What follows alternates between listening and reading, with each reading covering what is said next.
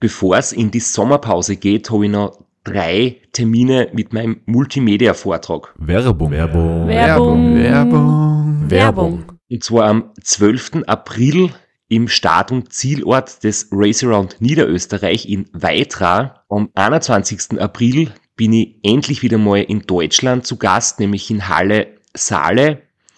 Und nach fünf Jahren Pause bin ich am 25.05. wieder in Kärnten.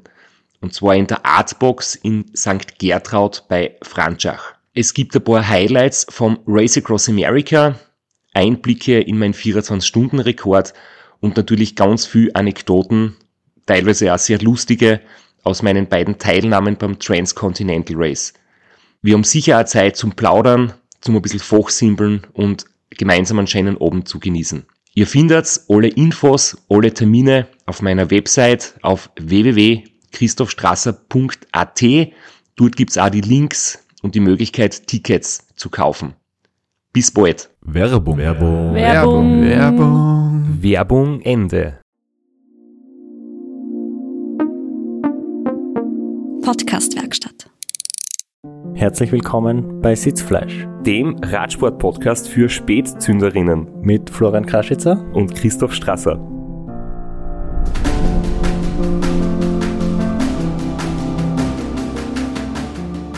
Und äh, ja, wir führen da die super Tradition weiter, dass Gäste tatsächlich mit dem Fahrrad zu uns kommen, beziehungsweise vor Ort trainieren und dann nach einer Trainingseinheit bei uns im Studio sitzen. Und deswegen ohne großes Gelaber, ohne großes Drumrum, herzlich willkommen.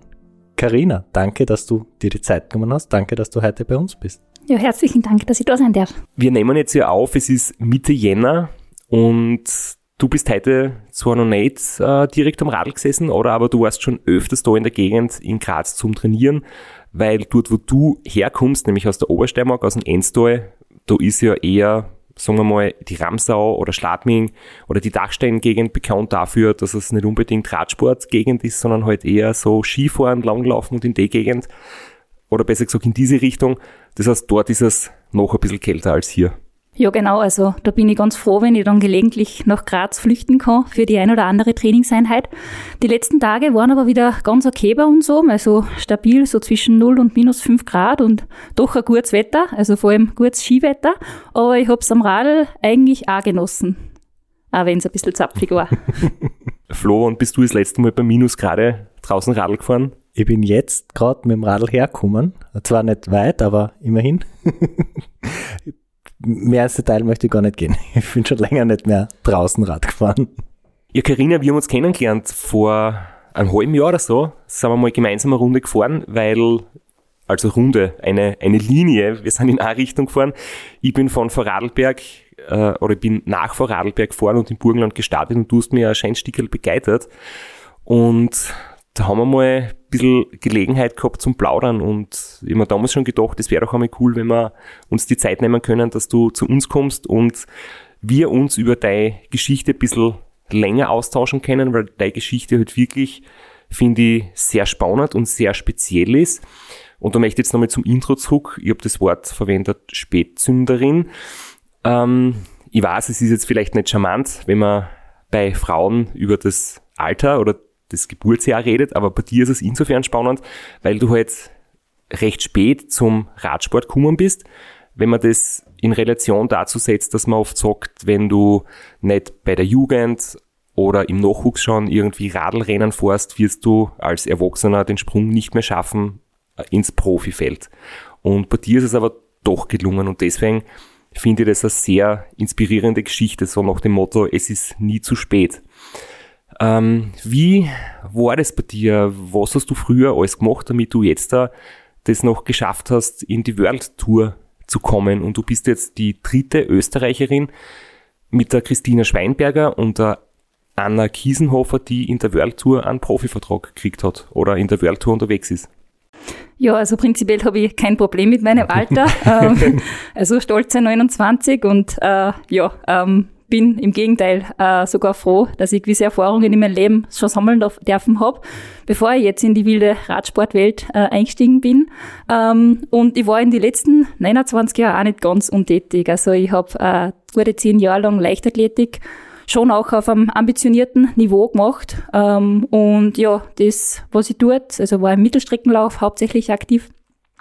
Das heißt, also so mit, mit der Schinterei habe ich mich auch schon da ziemlich intensiv befasst, äh, habe da auch den einen oder anderen Erfolg feiern dürfen und äh, in Summe hat mir das, glaube ich, schon ganz gut auf die Schinterei am Radl auch vorbereitet. Die Schinderei im Training alleine, das ist was anderes als in einem Profi-Peloton mit über 100 anderen Damen unterwegs zu sein. Also äh, wie ist da da im ersten Rennen gegangen oder wie hast du dich da rangetastet? Ähm, also ich habe ganz klar schon noch meine Defizite auch jetzt im Feld und das wäre ähm, ja wären zu hohe Erwartungen, wenn man das äh, von sich im ersten Jahr ähm, gleich so erwarten würde, dass man dort äh, mit diesen ganzen Sachen sich gleich richtig gut zurechtfindet.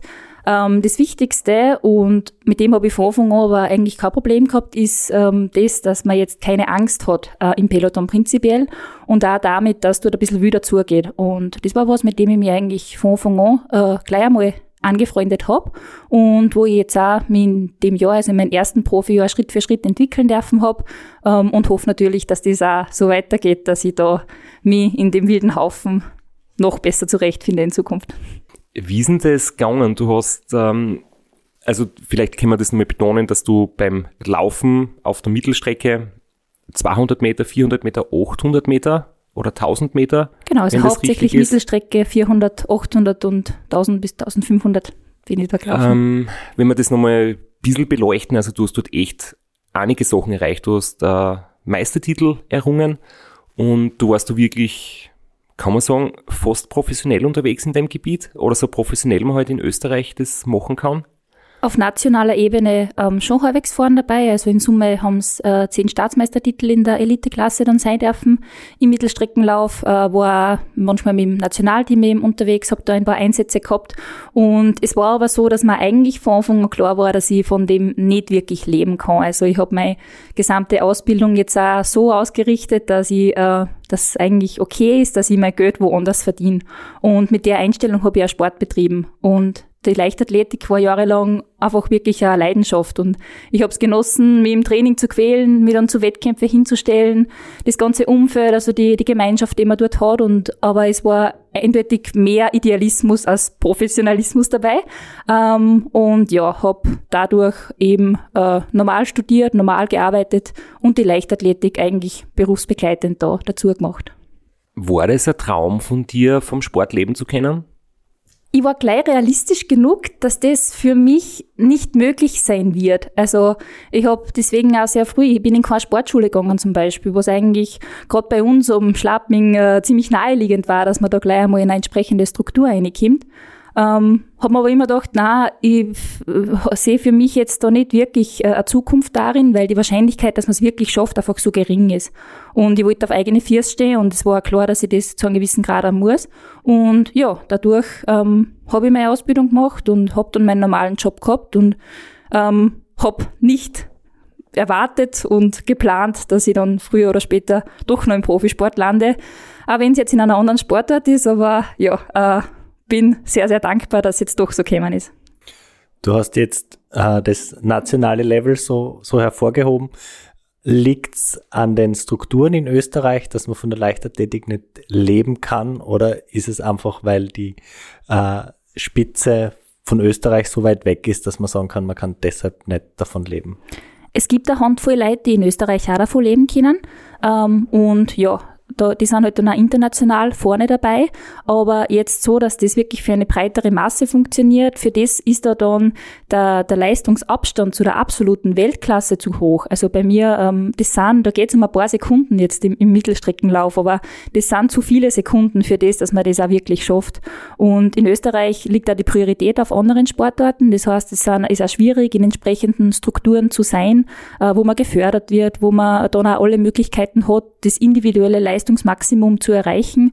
Und ich für mich habe ihm dann auch äh, unterm Strich das Gefühl gehabt, dass ich aufgrund diverser Verletzungen mein Leistungsmaximum gar nicht erreicht habe. Also rein so von dem, äh, was ich prinzipiell mitbringe, was ich körperlich äh, für Voraussetzungen habe, hätte schon mehr gehen können, wenn ich jetzt drauf zurückblicke. Aber bin dann doch immer wieder ausgebremst worden durch Verletzungen und ja, das hat dann dazu geführt, dass mir gleich einmal klar war, dass ich nicht davon leben können wäre und ja, bin dann eher aus Spaß in den Radsport dann reingerutscht.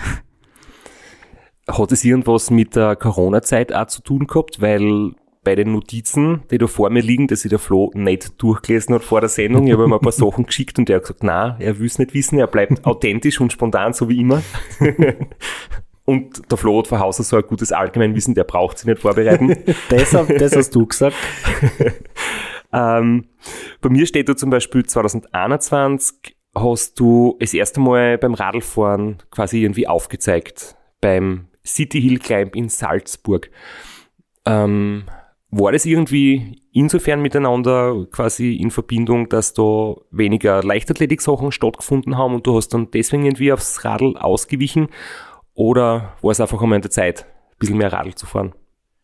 Ähm, eigentlich bin ich ein bisschen dazu gezwungen worden, äh, weil 2021 dann eine Achillessehnenverletzung sehr akut worden ist wieder. Und ja, irgendwas muss man aber machen äh, in seiner Freizeit. Und habe da zu dem Zeitpunkt dann einen Trainer gehabt mit Vincent Vermeulen, der Alternativtraining sehr gut geheißen hat. Und ja, habe mich dann dadurch ein bisschen mehr aufs Rad gesetzt. Und ja, dann habe ich äh, eine entsprechende Trainingsgruppe gleich einmal kennengelernt und bin da von der Speed Gang aufgeklappt worden. Äh, und ab dem Zeitpunkt äh, hat das richtige Schinden dann am Radl auch angefangen. Äh, wenn man dort einmal Hinterradl halten muss oder beim Anstieg einmal mithalten muss. Äh, und ja, mir ist da sehr gut gegangen mit denen. Also man hat vor allem auch eine richtig coole Zeit gehabt und ist dann äh, diese, diese Leidenschaft, die ich eigentlich sonst nur von der Leichtathletik kennt habe, hat sich dann ein bisschen aufs Rad verlagert. Gleichzeitig die Achillessehne ist jetzt da nicht so schnell besser geworden und die Form am Radl schon.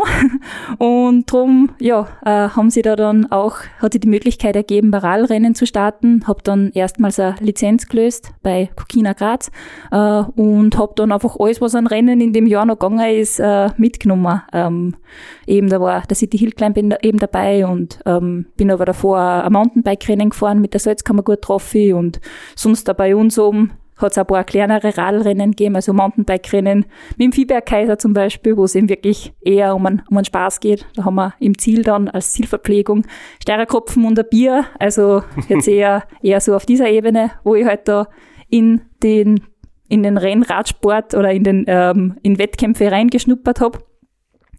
Und ja, dann aber ab dem Zeitpunkt, wo ich bei Kokina war, ähm, war es dann eigentlich schon klar, dass ich doch vielleicht eher ähm, ja, Bundesliga und, und Radrennen auf, auf österreichischer Liga auch fahren werde.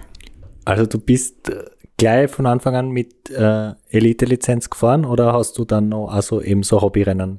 Geht das beides? Weil bei den Männern ist es ja, glaube ich, nicht erlaubt, dass man mit Elite-Lizenz bei Marathons und so mit, mitfahren darf.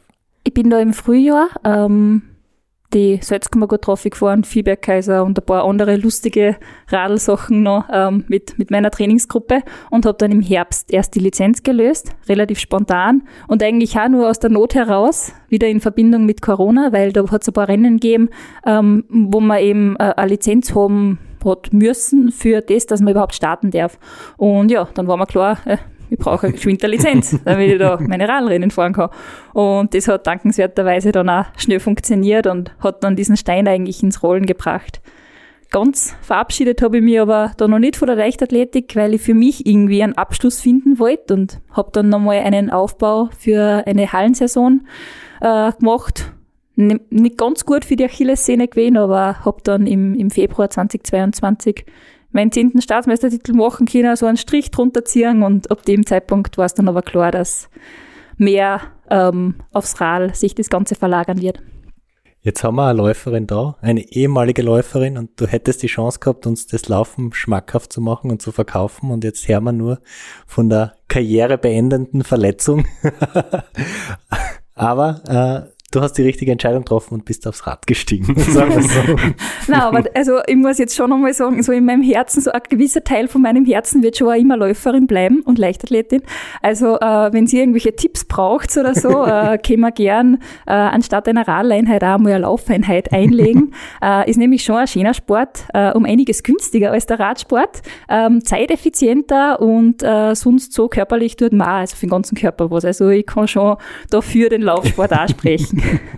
Ja, Flo, für den nächsten Silvesterlauf, die fünf Kilometer, da geht's sicher noch was, oder? Mit der richtigen Beratung und Ich habe Betreuung. hab sicher Luft nach oben, nachdem ich äh, letztes Jahr dreimal laufen war. Einmal davon war der Silvesterlauf. Ich glaube, Potenzial ist noch da, mich zu verbessern. Ja, und auch für dich, Christoph, oder? Weil das Radl muss auch manchmal geschoben werden. Ja, und die ja, hinten genau. schiebt sie wesentlich schneller ins Ziel, wenn man davor ein bisschen Lauftraining gemacht hat.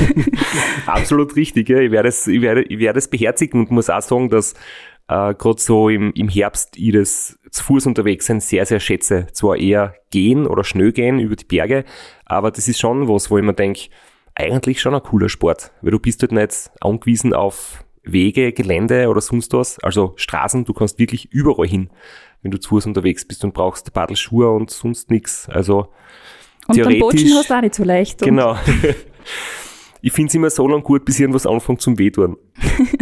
Ja, eben, das Problem habe ich ja dann auch gehabt. Also so früher oder später lohnt man dann doch alle am Radl. Also zurück zu deiner Karriere. Du hast dann dein, dein, deine Leichtathletikschuhe zumindest leistungsmäßig an den Nagel gehängt. War dann für dich klar, du wirst jetzt da mit deiner Elite-Lizenz von Kokina einfach in Österreich jedes Radlrennen fahren, was du zeitlich unterbringst? Genau, also es war halt immer in Übereinstimmung mit den Sachen, die man sonst noch so hat im Leben. Und ja, wenn man Vollzeit arbeitet, dann ist die Leichtathletik da auch effizienter oder besser einzubinden gewesen ähm, als der Radsport. Und das habe ich dann gleich einmal gemerkt. Und im Prinzip habe ich dann einfach versucht, schon diese Radrennen, die in Österreich angeboten werden, vor allem über die Radliga äh, alle mitzunehmen und habe dann auch die Möglichkeit gehabt, mit dem Nationalteam zu starten. Aber es ist halt schwierig, wenn es da, gerade wenn es im Ausland wo startest, musst du da Tage frei nehmen und ähm, ist es oft auch nicht so einfach, dass das äh, dann immer geht, weil ich habe in einer Branche gearbeitet, wo auch teilweise am Wochenende zu arbeiten war. Und ja, das ist dann äh, eine gewisse Herausforderung gewesen im letzten Jahr. Ähm, wenn ich jetzt drauf zurückblicke, aufs 22er Jahr, weiß ich echt nicht, wie, das, wie sich das dann alles ausgegangen ist. Aber ja, äh, spät am Abend trainiert, also bin im Finster nochmal dumm gefahren und ich komme zum Glück mit relativ wenig Schlaf aus, wenn es sein muss. Äh, und ja, da bin ich meinem Körper sehr dankbar, dass er das mit, mitgemacht hat äh, und jetzt genießt das, glaube ich, umso mehr, dass auch Regeneration äh, vorhanden ist und nicht so wie im letzten Jahr, dass man sich vom Büro zum Radlrennen äh, und wieder zurückstresst. Werbung. Werbung. Werbung. Werbung. Werbung.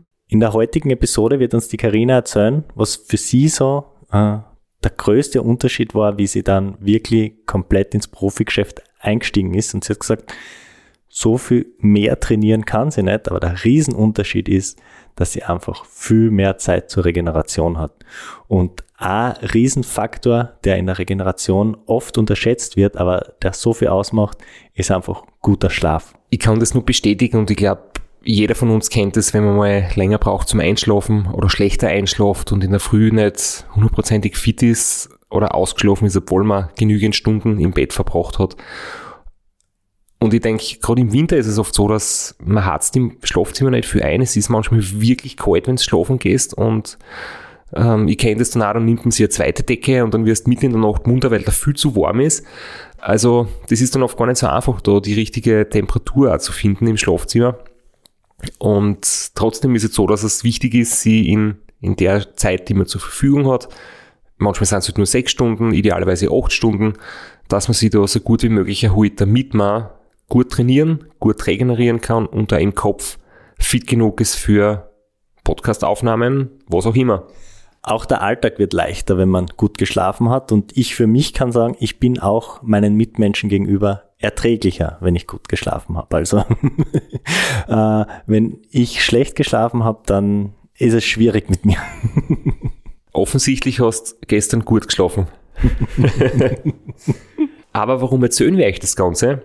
Weil wir euch heute unseren neuen Werbepartner vorstellen, 8 Sleep. Jetzt bist du dran. Was macht Aid Sleep eigentlich? Beziehungsweise ähm, berichte mal aus deinen letzten Nächten, ohne jetzt zu sehr ins Detail gehen zu wollen.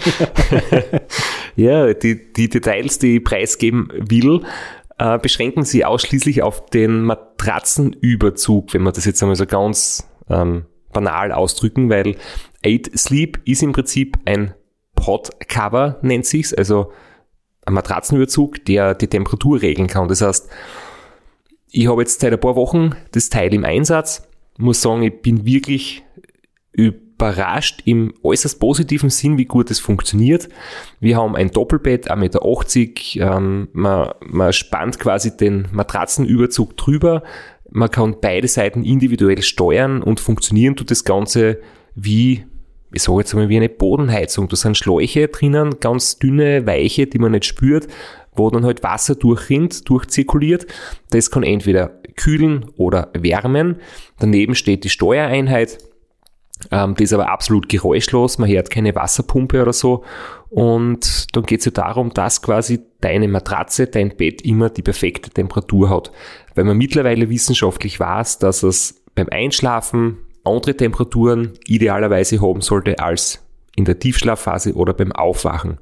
Und was Aid Sleep jetzt kann, dass es per App gesteuert wird. Du gibst deine Lieblingsschlafensgehzeit ein, kannst aber früher oder später starten und dann wird auch dein Schlafverhalten gemessen. Es erkennt deine Tiefschlafphase, deine REM-Phase, deinen Ruhepuls und regelt dann immer automatisch die Temperatur so, dass du einfach die bestmögliche Temperatur hast zur richtigen Zeit, damit du dann in der Früh bestmöglich erholt aufwachst. Man kennt sie ja, man legt sie schlafen und es ist eiskalt, man friert ein bisschen, man mümmelt sie ein, so gut es geht, äh, deckt sie vielleicht mit einer zweiten Decke zu oder zieht die dicken Socken an und dann wacht man mitten in der Nacht komplett verschwitzt auf und muss sich alles runterreißen. Und ein paar Stunden später friert man wieder und dann muss man sich die Socken wieder anziehen. Äh, die Probleme hat man mit mit dem Matratzencover von 8 Sleep nicht mehr, weil das reagiert auf deine Schlafphasen und passt die Temperatur automatisch an deinen Schlafrhythmus an. Ihr könnt euch zu 8 Sleep auf der Webseite www.8sleep.com unter dem slash Sitzfleisch Infos holen. Da gibt es auch einen Rabatt und wir bocken euch den Link natürlich in die Show Notes. Werbung. Werbung. Werbung. Werbung. Werbung Ende. Zu unserem Lieblingsthema, zu den Langstrecken und zum Ultraradsport hast du aber auch ein bisschen was zum Erzählen, weil 2022 warst beim Race Around Niederösterreich dabei. Im Team. Wie war das? Ja, ähm, ich, mein ganzer Radsport war ja prinzipiell äh, für alles offen. Also ich habe jetzt keine konkreten Vorstellungen gehabt, wo ich hin möchte oder was mein Spezialgebiet ist oder habe jetzt auch keinen Druck gehabt in irgendeiner Richtung, wohin ich mich entwickeln soll. Und äh, ja, in meiner Trainingsgruppe daheim, also in der Speedgang, die sind prinzipiell gleich einmal bei jedem Spaß dabei und haben da gute Einfälle. Und ja, dann war Thema, ja, fahren wir Race Around Niederösterreich. Haben wir eben ein Zweierteam bei den Männern gehabt und ähm, gemeinsam mit der Lena Eichner bin ich eben dann im Zweierteam bei den Frauen gefahren. Und ja, hat mir eigentlich äh, schon ziemlich taugt. Wir haben äh, ich war im Jahr davor beim Race Around Austria als Betreuerin dabei im Viererteam und habe da schon ein bisschen Blut geleckt. Also da habe ich mir schon gedacht, wow, also ich glaube, sowas könnte ich mir auch richtig gut vorstellen und war dann auch so, dass man echt viel taugt hat und das hat einfach viel gut funktioniert auch. Das war organisatorisch eigentlich sehr im Rahmen mit den 600 Kilometer, 6000 Höhenmeter schafft man eigentlich gut mit einem guten Betreuerteam, ein Fahrzeug hinten nach und zu zweit. Also das hat alles sehr, sehr gut funktioniert und, und hat mir auch wirklich taugt. Also da in der Nacht um umzuschießen und äh, am Zeitfahrer und also ja, ähm, kribbelt schon. Jetzt auch noch. Obwohl es dort nicht so viele Höhenmeter gibt im Vergleich zu anderen Rennen. Oder die Frage anders, wie gern fährst du Berge, wenn du aus der Obersteimer kommst und quasi zwischen den Bergen aufgewachsen bist oder taugen da lange, flache Passagen auch, die richtig schnell sind?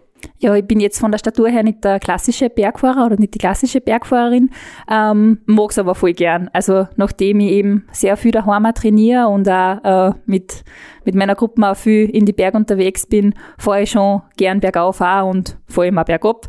Ähm, und ja, fühle mich schon wohl. Auf World Tour Ebene kann ich aber nicht mit den besten Bergfahrerinnen mithalten. Da sind meine Aufgaben eher woanders. Ähm, und ja, habe äh, das Glück, dass man auch lange geraden haben im Enstal. Das haben wir schon in den Genuss gekommen da im letzten Jahr, dass wir, dass wir uns das gemeinsam angeschaut haben. Ja, zumindest eine ist es, glaube ich, oder? Eine Ja, lange Gerade. ja, Die fährt man doch nicht öfters. Genau.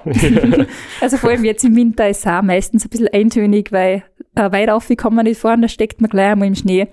Deswegen gondelt ich halt da im Enstal flach herum. Ähm, mittlerweile fühle ich mich sowohl flach als auch am Berg eigentlich ziemlich wohl. Äh, der Straps haltet man seine Notizen hin. Direkt nach dem Run äh, warst du äh, in Tschechien bei einer Rundfahrt und hast dort gleich das Berg- und das Sprinttrikot geholt. Ja, das war ein Abenteuer. ähm, das war mein erster Einsatz mit dem Nationalteam. Äh, ich wurde erfreut, dass ich dort Österreich-Trikot starten darf und aus dem Österreich-Trikot ist dann nach dem ersten Tag gleich einmal so ein, so ein andersfarbiges Trikot geworden, das ich dann bis zum Schluss auch angehalten dürfen habe. Ähm, ich habe eigentlich zu dem Zeitpunkt noch überhaupt nicht gewusst, äh, was ich mache oder was, was Radrennen bedeutet. Man kennt es aus dem Fernsehen, aber da mittendrin zu sein, ist schon einmal komplett was anderes. Und habe aber das Glück gehabt, dass ich ähm, erfahrenere Teamkolleginnen mitgehabt habe, unter anderem die Christina Schweinberger, die mir dann quasi unterm Rennen erklärt hat, was ich da jetzt überhaupt so zu tun habe. Und ja, ähm, es ist mir mit diesen Zwischensprints erstaunlich gut gegangen, sowohl am Berg als auch eben so dann. Ähm, und das hat dann dazu geführt, dass wir dieses Trikot mit heimgenommen haben. Und das war dann also für mich dieser Zeitpunkt, wo ich mir gedacht habe, so, puh, vielleicht ist das, ist da doch noch ein bisschen was, was möglich und dass äh, vielleicht kann die Reise doch noch ein bisschen weitergehen, auch außerhalb der Landesgrenzen. Waren das dann zwei Trikots? Berg und Sprint? Genau. Ist das dann Also auch weiß-rot gepunktet und grün oder hat es dort auch Ja. eine Form gegeben? Weil das war ja die Grazia Orlova. Genau, Rundfahrt. Grazialova Rundfahrt.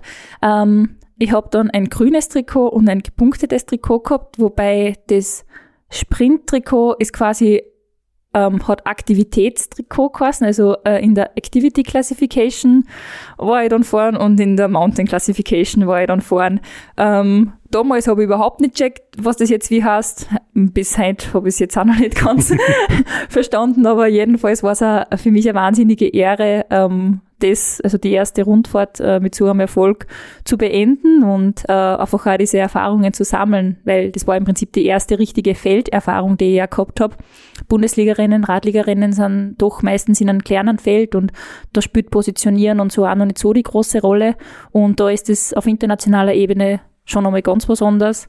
Und dieser Sprung von Radliga auf äh, eben jetzt so eine kleinere Rundfahrt ist schon arg, aber dann der Sprung auf so kleinere Rundfahrt in die World Tour ist auch nochmal arg. Das habe ich mir vor dem letzten Jahr eigentlich auch noch nicht gedacht, dass ich, äh, dass da dann einfach schon nochmal äh, um einiges wieder zugeht.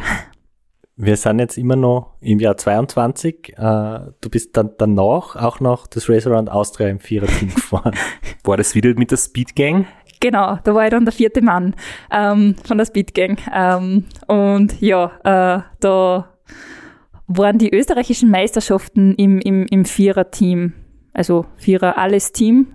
Ich war aber die einzige Frau. Ähm, und ja, ist dann eigentlich, hat sich sehr gut entwickelt, das Ganze, weil wir haben dann zwischendurch sogar die Führenden ein bisschen, ein bisschen ärgern können oder haben uns zumindest mit denen gematcht und ich glaube, das hat alle auch ein bisschen überrascht, weil prinzipiell, wenn man mal so auf der Startliste sieht, gut, Dirndl dabei, ähm, sind jetzt die Erwartungen vielleicht ein bisschen niedriger und das Nette zu dem Zeitpunkt war ja, jetzt wäre es ja nicht mehr lustig, weil jetzt wissen ja schon ein paar Leute, dass ich ähm, nicht nur die Läuferin bin, sondern mittlerweile auch Radfahrerin bin. Und ich glaube, damals haben das aber noch nicht viel gewusst und ja, da war es dann schon lustig. Also einfach so für mich auch und deswegen bin ich extrem froh, dass mir die Buben da mitgenommen haben, dass ich da, äh, ja, der vierte Mann sein dürfen habe und ähm, ich glaube, von der Leistung her hat's auch passt. Zumindest fahren sie jetzt noch immer mit mir. Also ich glaube, ich hab's, ich hab's nicht ganz enttäuscht.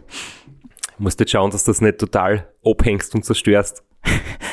Ähm, die Gefahr ist nicht da. Wir haben ja ein paar Spezialisten. Also einen, der am Berg brutal fährt, der Simon, und auf der Geraden ist uns der Julius immer dahin. Und bergab äh, sieht man den Toni nur kurz von hinten und dann wird der Punkt immer kleiner. Also ähm, sie haben schon alle eine Qualitäten, äh, von denen ich sehr viel lernen darf und wo ich mir ein bisschen was abschauen darf.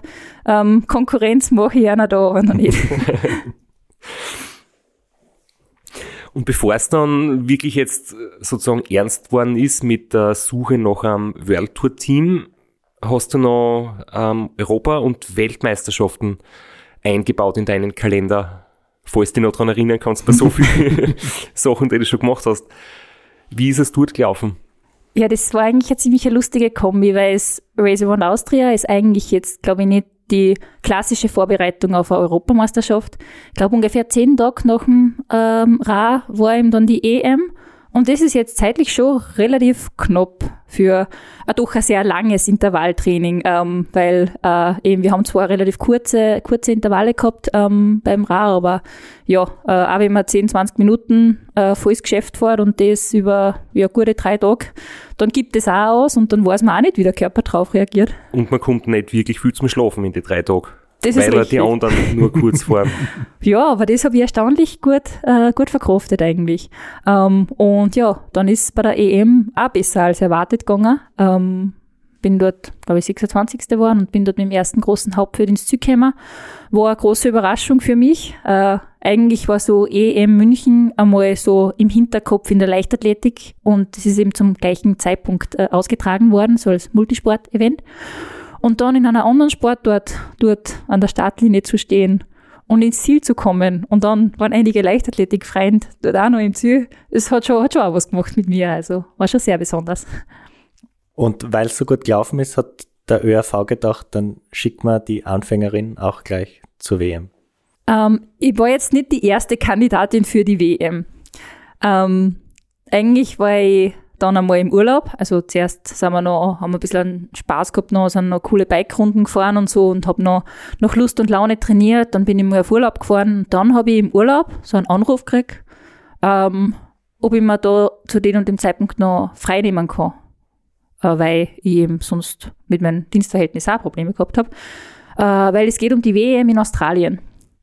Ähm, war ja mal kurz überfordert. Ich gerade im Urlaub, habe mir dort zwei Radl ausgeglichen gehabt und bin dort, denkst der Gaude, ein bisschen um gefahren. Aber war von meinem äh, normalen Training, das ja sonst eigentlich auch nicht so strukturiert war, aber gut, ähm, dann doch, doch wieder ein bisschen weiter weg. äh, und habe aber da dann die Möglichkeit gehabt zu starten, weil es krankheitsbedingte Ausfälle ergeben hat. Und ja, weil ich eben mit der Leistung bei der EM schon gesagt habe, dass prinzipiell ich äh, ja auch ein bisschen Radl fahren kann und äh, hätte dort als Helferin für die äh, beiden Schweinberger Schwestern ähm, am Start stehen dürfen, die beide dann äh, erkrankt sind und dann ist es im Endeffekt so weit gekommen, dass ich, dass ich allein dann äh, als einzige Österreicherin bei der, beim, w beim Straßenrennen bei der WM starten dürfen habe und das hat auch erstaunlich gut funktioniert. Die Notizen, die ich da vor mir habe, habe ich auch deswegen, weil uns der Michi Nussbaumer ein paar, ein paar Infos geschickt hat, der ja vielen ja bekannt ist, äh, Organisator des Race Round Austria, bei vielen Fernsehproduktionen, Livestreams, bei Radlrennen als Moderator und Produzent dabei. Und äh, der hat ja für dich auch dann äh, ein bisschen gekurbelt und mitgeholfen, als es dann darum gegangen ist, äh, ein Team zu finden. Und er hat zum Beispiel noch reingeschrieben, in Klammer hat er dazu geschrieben, wo du bei der WM in Australien warst, dass dort normalerweise alle aussteigen, die das erste Mal am Start stehen. Wie oft äh, steigen dort Leute aus und, und wie hast du das geschafft, dass, dass du es quasi ausfahren kannst? Ich habe ehrlich gesagt nicht so genau drüber nachgedacht. Ähm, für mich war das ein Rennen und das Ziel vor dem Rennen ist immer ins Ziel zu kommen. Egal, ob das jetzt Ultra ist oder 800 Meter Lauf oder sonst irgendwas. Und von dem her habe ich mich nicht mit dem Gedanken befasst. Wenn der Rückstand auf die ersten zu groß ist, wird man aus dem Rennen genommen. Dann hast du ein DMF stehen. Das kannst du aber selber nicht beeinflussen. Ich kann nur bestmöglich äh, das Radlrennen fahren. Und was dann im Endeffekt dabei ausschaut, welche Ergebnis oder ähm, ja, wie weit vorn hinten man wirklich ist, wie groß der zeitliche Abstand zu den ersten ist, das kann ich nur zu einem gewissen Teil beeinflussen. Ich soll mich nicht schmeißen, ich soll keinen Botschen haben, ich soll sonst keine technischen Probleme haben. Ähm, und ja, habe dann im Endeffekt einfach meine bestmögliche Leistung an dem Tag abgerufen und habe einen guten Platz ins Ziel bringen können. Ob das jetzt, ob andere bei einer ersten WM aussteigen müssen oder nicht, äh, das war jetzt nicht ein Thema, mit dem ich mich im Vorfeld befasst hätte. Jetzt hast du schon gesagt, äh, von dir war klar, von der Leichtathletik wirst du nicht leben können. Vom Damenradsport in Österreich kann man auch nicht leben. Wie bist du dazu gekommen? Wie hast du die Entscheidung getroffen? Äh, du wirst jetzt Profi. Diese Entscheidung habe ich nicht getroffen. Sie wurde getroffen. ähm, also auch mit einer EM und einer WM, die man halbwegs gut ausgefahren ist, äh, kann man sich eigentlich nicht gleich erwarten, dass man da dann ein Jahr später in der Welttour fährt.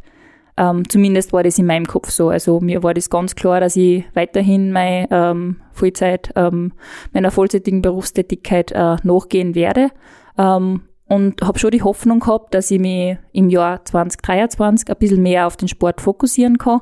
Also, dass ich gewisse Sachen von der Arbeit äh, vielleicht doch abgebe oder äh, eventuell Stunden reduziere, äh, um einfach ein bisschen mehr Möglichkeiten zu haben, zu die Rennen zu fahren und zu trainieren und sich ein bisschen mehr auf das zu konzentrieren. Dann habe ich aber einige Leute in meinem Umfeld gehabt und da war eben der Michi auch äh, sehr wichtiger, ähm, der mich dazu motiviert hat oder mich darin bestärkt hat oder mir überhaupt einmal die Augen dafür geöffnet hat, dass das jetzt nicht was ist, mit dem ich so zufrieden sein muss und, und soll, sondern dass man da ruhig auch mal ein bisschen über den Tellerrand blicken kann und auch über die Landesgrenzen blicken kann, ähm, weil international da vielleicht auch was gehen kommt. Und das war aber nichts, was ich für mich selber mir gedacht hätte zu dem Zeitpunkt, sondern wo ich wirklich, äh, ja, zum Glück ein Umfeld gehabt hat, das mich da darin bestärkt hat. Ähm, und hat sich im Endeffekt dann auch ausgezahlt, weil so einfach ist das dann nicht, dass man dann wirklich wo unterkommt. Ähm, vor allem, ja, war halt dann der erste Schritt eher einmal auf Kontinentalebene zu schauen. Äh, ist mir aber dann gleich einmal draufgekommen, dass das äh, ohne Arbeiten nebenbei dann trotzdem nicht geht. Und ja, dass dann doch ein Wörtervertrag geworden ist, das, das war, hat sich glaube ich nicht einmal an mich gedacht. Also war es nicht so, dass die E-Mails oder die, die Faxe oder die, die Briefe bei dir quasi eingelangt sind und du bist von Angeboten überhäuft worden, die irgendwie hochbezahlt und äh, voll professionell waren. Na, so haben sie sich nicht um mich gerissen. Äh, und also prinzipiell ist ja doch so, also du hast vorher schon mal Alter angesprochen, wenn man jetzt zum Beispiel nach Belgien schaut, äh, wie viel da, wie viel 19-Jährige da, da, zum Beispiel um und umfahren oder 18, 19, 20-Jährige, ähm, die halt einfach auch schon viel mehr Radsporterfahrung haben als ich, dann ähm, muss man das halt auch sehen und muss man sich dessen auch bewusst sein, dass die vielleicht auch durch ihr Alter einen Vorteil haben. Ich habe auch gewisse Vorteile, ähm, aber die Tatsache, dass sie die schon in, ähm, die, obwohl es zehn Jahre jünger sind als ich, aber dass sie sich viel, viel besser in einem Feld bewegen können zum Beispiel, ähm, das spielt halt auch eine Rolle und äh, von dem her äh, ist es dann, glaube ich, auch nicht so einfach, dass man als, als Österreicherin, die halt ja ganz brav bei einer EM und bei einer WM, WM gefahren ist, ähm, da auf sich aufmerksam macht und mit dem, dass man aber ähm, schon mal zumindest die Augen offen hält und ähm, ja, sich sich da versucht mit, mit oder versucht mit Teams in Kontakt zu treten. Ähm, das war schon der erste wichtige Schritt und der World-Vertrag war aber dann doch ähm, eher von der anderen Seite. Also hab ihn dann äh, aus Belgien kontaktiert worden mit der, mit der Frage, was ich vorhabe im nächsten Jahr und ob ich mal meine Leistungsdaten durchschicken möchte. Leistungsdaten ist halt bei mir auch relativ lustig, weil ich habe jetzt weder einen professionellen FTP-Test oder sonst irgendwas gehabt. Und dann sind wir halt angeguckt mit äh, Laufleistungsdiagnostiken und einen Zugang zu meinem Training Peaks Account, äh, wo eben die ganzen Trainings drin waren, was ich halt sonst da so gemacht habe, mit doch ein paar Bike-Runden, die eskaliert sind oder einem Race Around Austria, so ein paar Tage vor der EM. Und ich glaube, dass das dann äh, was war, was äh, vor allem äh, in den Köpfen bei denen dann auch was gemacht hat. So ungefähr, wenn die mit dem Schatz, den es da zusammen trainiert hat, so eine Leistung bringt, dann ist vielleicht doch noch ein bisschen mehr möglich. da ist noch Potenzial vorhanden. Dir ist dann ein Vertrag angeboten worden. Wie lang und äh, zu welchen Konditionen? Also ohne, dass wir jetzt über das Gehalt sprechen, sondern äh, hast du da irgendwelche Vorgaben, Bedingungen gehabt, die du zu erfüllen hast? Ja, die lustigste Bedingung oder für mich war halt einmal, ähm, dass ich meinen Job kündigen muss. äh, und dieser Moment war für mich schon arg, ehrlich gesagt, weil ähm, das war was, mit dem ich mich erst sehr spät so richtig befasst habe oder was ich auch sehr spät erst realisiert habe. Dass ich ab dem Zeitpunkt, wo ich diesen Vertrag unterschreibe, beziehungsweise mit Beginn dieser Vertragslaufzeit, dann Radlprofi bin. Ich, so.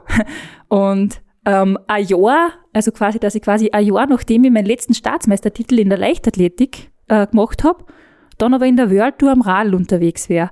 Und dann, äh, also da ist halt dann schon das, dass man äh, sich selber fragt, äh, kann man das machen? Kann ich das jetzt wirklich? Und da sind eben auch die Leute im Umfeld wieder sehr, sehr wichtig, äh, die einen darin bestärken, diesen Weg äh, schon zu gehen. Und ja, Michi hat da, äh, war das gleich klar, dass man das schon machen kann. Und ja, und eben auch sonst, also so auch mit meiner Trainingsgruppen da haben und so, die waren natürlich auch geil Feuer und Flamme für das, dass da dann mit zukünftig vielleicht einmal im Fernsehen singen und da Unterstützung von der Familie und alles. Und das, ähm, ja, sonst vertraglich ähm, habe ich äh, für zwei Jahre eben unterschrieben, also äh, 2023 und 2024. Und ähm, Konditionen sonst, äh, bin ich, komme in den Genuss des World Tour Mindestgehalts, das jetzt seit diesem Jahr, also seit, na, seit letzten Jahr, 2023, auch für Frauen gibt. Von dem her habe ich einen sehr guten Zeitpunkt äh, erwischt, äh, in den professionellen Damenradsport einzusteigen, weil die haben es auch nicht immer gleich leicht gehabt und da habe ich schon einige Geschichten gehört, wo man eben wirklich unterbezahlt auf einer niedrigeren Ebene zuerst einmal jahrelang hart schöpfen muss für das, dass man dann irgendwann einmal ja, halbwegs gerecht entlohnt wird. Werbung. Werbung. Werbung. Werbung. Werbung. Flo, bist du auch schon so aufgeregt, wenn du an den April denkst? Jedenfalls, äh, wenn du das gleiche meinst wie ich, dann bin ich schon sehr voller freudiger Erwartung.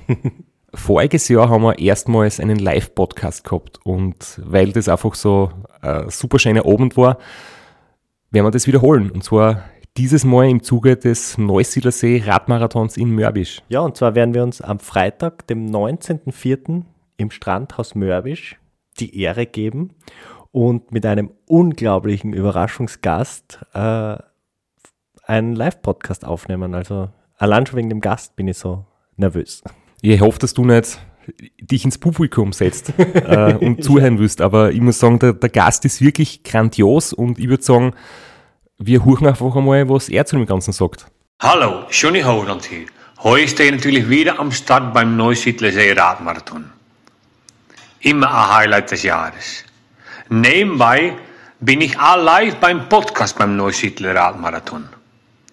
Es wird mich natürlich riesig freuen, wenn ihr live dabei seid und dass wir vielleicht kurz über ein paar Höhepunkte aus meiner Karriere reden können. Sehen wir uns dann. Wer die legendäre Stimme noch nicht erkannt hat, das war Johnny Hogerland, legendärer Fahrradprofi und Pensionsbetreiber in Kärnten. Ja, und noch unter anderem dreimaliger Teilnahme oder Finish bei der Tour de France, jetzt auch im, in der Radmarathon-Szene sehr erfolgreich und sehr umtriebig. Und ja, wir freuen uns sehr, dass wir mit ihm äh, den Abend gestalten können. Und natürlich haben wir auch was zu gewinnen. Und zwar gibt es für zwei Personen jeweils ein Ticket und einen Startplatz für entweder Zeitfahren oder Radmarathon. Zeitfahren ist am Samstag, Radmarathon am Sonntag. Das heißt, es sind zwei Tickets, zwei Startplätze und gewinnen tun die, die folgende Frage richtig beantworten. Wie viele Tage ist Johnny Hogerland bei der Tour de France 2011 im rot-weiß gepunkteten Bergtrikot unterwegs gewesen? Schickt uns eine E-Mail an sitzfleisch.christophstrasser.at. Wir freuen uns auf eure Teilnahme, wir freuen uns auf äh, den Live-Podcast im Strandhaus und vor allem auf unsere Teilnahme, weil wir beide haben auch eine Startnummer und werden Samstag beim Zeitfahren dabei sein. Ja, und werden uns wieder mal mit den Besten der Szene messen. Du wahrscheinlich ein bisschen kompetitiver als ich, aber ich freue mich immer wieder, wenn ich mir aufs Zeitfahrrad setzen kann. Heuer bin ich ohne Scheibe am Start, weil du meine Scheibe ja verkauft hast. Vielleicht können wir nur in der Leihgeschäft einfällen. Werbung. Werbung. Werbung. Werbung. Werbung Ende. Es ist ja teilweise so, ich weiß nicht, gibt's das jetzt dann gar nimmer, wenn's dir, äh, wenn dieser Mindestlohn eingeführt wurde, dass man teilweise ohne Gehalt oder ohne Entlohnung für Team fährt, einfach nur damit man dabei sein darf, auf eigene Kosten. In der World Tour ähm, ist eben das Mindestgehalt vorgeschrieben. Auf Kontinentalebene oder eben drunter noch auf Vereinsebene bei Teams, äh, Frauenteams in Österreich zum Beispiel, gibt es kein Mindestgehalt. Also da ähm, ist es wirklich ja, Teil von individuellen Vereinbarungen, ähm, sich das so außer zu handeln, dass man hoffentlich zumindest gewisse Leistungen kriegt auch. Ähm, aber ja, da ist der Radsport sonst auch nicht viel besser als, als andere Sportarten auf den unteren Ebenen. Ähm, World Tour in der Champions League bin ich sehr froh, dass wir dort das Mindestgehalt haben, aber sonst drunter, wo es eigentlich das, das normale gewesen war, also ich hätte mir ja auch gedacht, ich muss zuerst einmal auf Kontinentalebene mehrere Jahre gescheit hackeln und mich dort beweisen. Ähm, und da ist es leider eben nicht so, dass es dort ein Mindestgehalt gibt. Wie schwer oder wie lang hast du überlegt, den Job zu kündigen? Weil irgendwie, ich stelle mir das jetzt so vor, es ist eine gewisse Sicherheit und eine gewisse Pers- Perspektive, die man vielleicht nicht unbedingt aufgeben möchte, ähm, langfristig sehen. Aber die Chance, einen Vertrag zu unterschreiben und in die Tour zu wechseln, die gibt es wahrscheinlich nur einmal im Leben. Das heißt, hast du da die Frage gestellt, hey, soll ich die Chance nutzen und das Risiko eingehen und den Job kündigen oder soll ich es vielleicht doch nicht machen und ich bleibe auf der sicheren Seite? Oder hast du vielleicht sogar so eine mh, Option, deinen Beruf wieder aufzunehmen mit jetzt quasi ein paar Jahren, hoffentlich noch einigen mehr als den zwei Jahren, das du jetzt unterschrieben hast, wieder ein paar Jahren Pause? Zu dem Zeitpunkt, wie ich den Wörtervertrag vor mir äh, liegen gehabt habe und äh, gesehen habe, was da drin steht, war mir eigentlich schon klar, dass ich diese Chance nützen muss. Ähm, ich war mit meinem Job eigentlich auch recht zufrieden und ähm, habe in meinem Kopf ja schon ein bisschen abgeschlossen gehabt mit meiner Leistungssportkarriere. Ähm, und den Radsport weiterhin äh, zu betreiben, war mir schon klar, aber schon eben eher berufsbegleitend und nicht umgekehrt. Und habe mir dann schon mh, schwer da damit, dass ich diesem normalen Leben jetzt eigentlich komplett den Rücken kehre. Weil halt doch schon sehr viel in Richtung normales Leben gegangen ist. Und dann halt auf, ab dem Moment, wo man da die Unterschrift äh, drunter setzt, äh, fängt man eigentlich woanders komplett bei Null an. Und ich bin aber schon froh, dass ich ähm, das als Hintergrund trotzdem noch hab, dass ich jederzeit aufhören kann. Wenn mir das wild wird, wenn ich mit die Stürze und mit dem ganzen Wirbel und den vielen Reisen irgendwo näher zurechtkomme oder mir denke, ich möchte wieder zurück ins normale Leben, dann kann ich das eigentlich jederzeit machen, weil für das habe ich studiert und habe ich schon gearbeitet und ähm, habe jetzt da wahrscheinlich kein Problem, äh, wieder einen Job in dieser Branche zu finden. Und da bin ich auch sehr froh und dankbar. Aber ich bin auch drauf gekommen, dass ich nichts dagegen hätte, wenn das mit dem Radfahren noch ein bisschen weitergeht und dass aus diesen anfänglichen zwei Jahren, die ich jetzt bei meinem ersten Vertrag gekriegt habe, jetzt doch noch ein bisschen mehr wird. Du hast vorher gesagt, als du mit dem Radfahren begonnen hast, hast du als erstes gemerkt, Radfahren ist ganz schön teuer. Vor allem im Vergleich zum Laufen, da braucht man ein paar Schuhe und fertig. Äh, beim Radfahren ist es nicht ganz so. Jetzt, als Profi, bist du natürlich in der unglaublichen Situation, dafür bezahlt zu werden und auch einen Rundum-Service zu kriegen. Du fliegst, wir können es verraten, morgen nach Spanien. Wenn du dort landest, wird ein Fahrrad für dich bereitstehen und äh, du kannst sofort loslegen. Du musst dich um nichts mehr selber kümmern. Genau, das ist noch immer ein Wahnsinn. Äh, also da steht ein frisch geputztes, frisch servisiertes Fahrrad inklusive gefüllter Trinkflaschen und eingeschaltetem Rücklicht. Gut, wenn ich äh, in meinen äh, ja, äh, Radschuhen da, da auf dem Parkplatz spaziere und muss eigentlich nichts mehr machen, außer aussteigen und äh, davon düsen. Und das ist schon für mich Luxus und äh, das weiß ich aber auch sehr zu schätzen. Und ich habe auch kein Problem damit, wenn ich mir mein Radl, wenn ich da im Salzhammer fahre im Winter, dann danach wieder selber gescheit putze. Äh, Im Trainingslager ist äh, echt schöner Luxus. In die Rennen ist teilweise ja notwendig, äh, weil wenn wir Etappenrennen haben und dort äh, jeden Tag mehrmals ans Limit gingen und geschenkt wird an Parallelrennen halt auch wirklich gar nichts, dann ist man schon sehr froh, wenn man danach das Rad nicht selber waschen muss und ist man auch für jede Trinkflasche, die da dann schon gerichtet ist, sehr froh. Jetzt haben wir die ganze Zeit gesprochen von dem Team, das dir die unglaubliche Chance gegeben hat. Wir haben noch kein einziges Mal den Namen erwähnt. Und du kannst das jetzt gern machen, weil dann kommen wir nicht in die Verlegenheit, das aussprechen zu müssen. ja, ich bin sehr stolz darauf, für Phoenix de Koenig im Petit Petale äh, zu treten. Äh, wir haben nicht nur das Frauenteam, sondern mit Alpecin de Koenig auch noch das Männerteam. Und ja, profitieren da auch sehr von diesen Strukturen, weil die sind für Männer und Frauen gleich. Und ja, das heißt, ich darf da auch am schnellsten Material sitzen. Und bist Teamkollegin von Mathieu van der Poel. Genau, ja. Org, oder? Komplett irre, wirklich. ja, aber nicht nur Mathieu van der Poel, sondern eben auch einigen anderen, die halt einfach ja, äh, richtig, richtig gut sind oder Leute, zu denen man äh, echt aufschaut. Und ja, wir sind da sogar ein relativ starkes Österreicher-Team dort, mit Michael Gogel ja im Männer-Team fort äh, und dem Tobi Bayer und eben mit der Christina Schweinberger auch. Wie viel Kontakt habt ihr da zu den, zu den anderen oder vor allem zu den, zu den männlichen äh, Mitgliedern von eurem Team? Ist es das so, dass man sie überhaupt nie sieht und du siehst auch nur im Fernsehen, wenn der, der Van der Pool wieder irgendwo alles in Grund und Boden fährt oder habt ihr im Trainingslager vielleicht sogar mal irgendwo einen gleichen Aufenthalt und, und kennst vielleicht sogar gemeinsam eine Runde fahren? Genau, also es überschneidet sich schon teilweise bei den Trainingslager, je nachdem, äh, wie halt der, deren Rennkalender ist und wie unserer ist. Ähm, Höhentrainingslager in der Planje war ich in der, in der Gruppe äh, mit Van der Poel und Co. Ähm, letztes Jahr allererstes Trainingslager mit dem Team, wenn es hart wird und dann kommst du so in den Frühstücksraum und dann sitzt dort einfach so Van der Poel und Co. Ja, ähm, und man, man rennt aber da nicht so wie und, und kaum Autogramm fragen, weil das, das macht man nicht. Also man ist ja Arbeitskollege, eigentlich so. Ähm, also ich habe mich da äh, schon sehr unter Kontrolle. Ähm, gemeinsam fahren der man nicht viel und ich glaube, da äh, sind wir froh und sind die Männer auch froh, weil das schon einmal ein äh, ja, anderes Niveau ist. Und ja, sonst bei diverse Rennen äh, ist man auch noch gemeinsam unterwegs. Heuer war es, 2023 war es so, dass wir bei Strade Bianchi ähm, halt dann ein, ein Hotel gehabt haben, wo dann auch Männer und Frauen gemeinsam dort waren und der ganze Staff natürlich auch. Also man hat schon, die Wege kreuzen sich schon und dann halt abhängig vom individuellen Rennkalender. Aber würdet ihr ihn in die Speedgang aufnehmen, den Mathieu? Muss ich die Buben fragen, ob die das wollen. ich glaube, die Buben sind schon froh, dass man, dass man See manchmal davor fahren können.